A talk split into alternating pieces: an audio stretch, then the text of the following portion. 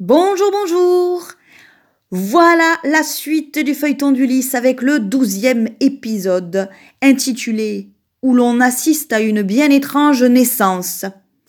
Souvenez-vous, dans l'épisode précédent, Héra et Athéna sont furieuses qu'Alexandre ait désigné Aphrodite comme étant la plus belle.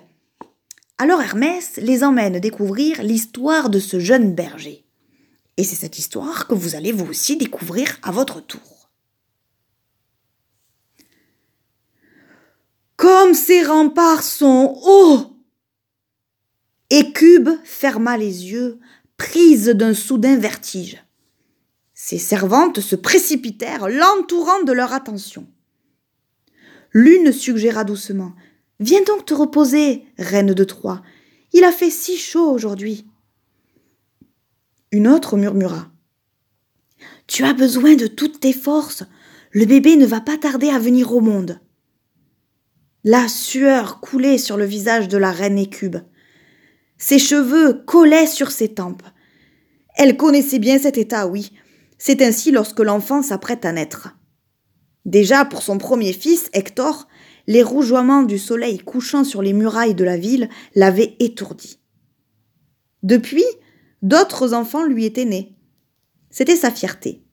Elle offrait une longue descendance à son époux, le roi Priam. Son malaise s'estompait. Écube jeta un dernier regard au mont Ida qui dominait la plaine au loin de ses hauteurs escarpées. Elle en aimait les forêts et les vallons plus que tout. Écube rentra au palais à petits pas, les mains encerclant son gros ventre. Elle ne prêta pas attention au colibri, un petit oiseau, et aux papillons qui voletaient non loin d'elle. Pas plus qu'elle ne prêta attention à la chouette juchée au sommet d'un if devant sa fenêtre. Elle sombra dans un profond sommeil. Mais soudain, elle vit tout brûler. Des serpents de feu se tordaient en tous sens, des flamèches volaient dans l'air. La ville de Troie était en proie aux flammes. Les lueurs rouges déchiraient la nuit et teignaient les murs d'une couleur de sang. Au-delà des murailles en train de s'écrouler, Écube aperçut les forêts du mont Ida, elles aussi transformées en un immense brasier. Un long cri de désespoir sortit du fond de ses entrailles, une plainte monstrueuse. Elle hurla sa peur et sa douleur. Les cris de la reine avaient réveillé tout le palais. Les servantes accoururent portant de grosses torches et Cube, haletante, ouvrait de grands yeux épouvantés. Calmez-vous, ma reine, calmez-vous, ce n'était qu'un cauchemar, dit Polymnie, la préférée de la reine. À cet instant, le roi Priam, lui aussi réveillé par les hurlements de sa femme, entra dans la chambre. Il était accompagné par plusieurs hommes. L'un d'entre eux, petit, chauve et boiteux, avait une longue barbe qui lui dévorait le visage. Par la fenêtre ouverte, une chouette ne perdait rien de ce qui se passait. Juché sur la même branche, un colibri siffla. Écube, tu devrais te méfier. C'est le devin Calchas qui vient d'arriver. Un papillon voltigeait autour d'eux. Tais-toi, Hermès, tais-toi. La reine vient de raconter son cauchemar, mais si tu bavardes trop, on n'entendra pas comment le devin l'interprète.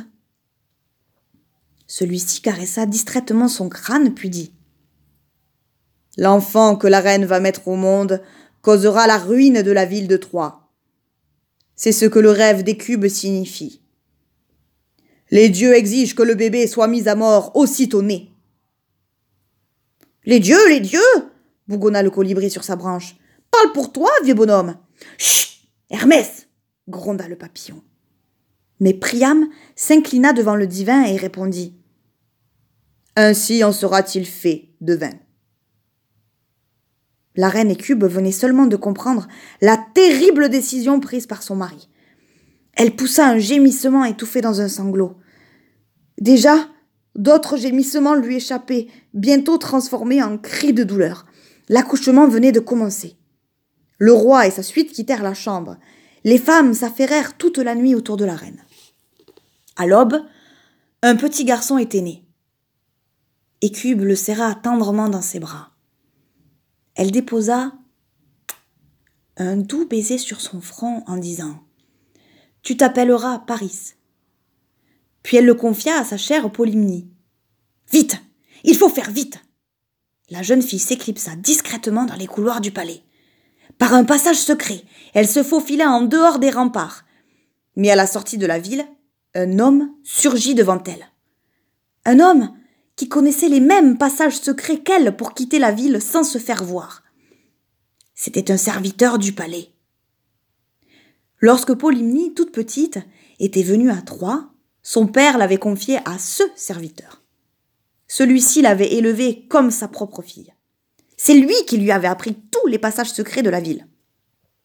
Il aimait tendrement Polymnie, mais il était au service du roi Priam, et un ordre est un ordre. Donne-moi ce bébé. Le roi m'a ordonné de le mettre à mort. Sans un mot, mais le visage baigné de larmes, Polymnie le laissa emporter le nouveau-né. Il sauta sur son cheval et partit au galop en direction du mont Ida.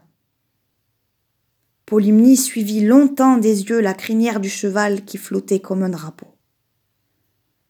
Le bébé avait-il une chance de survivre? Affaire à suivre.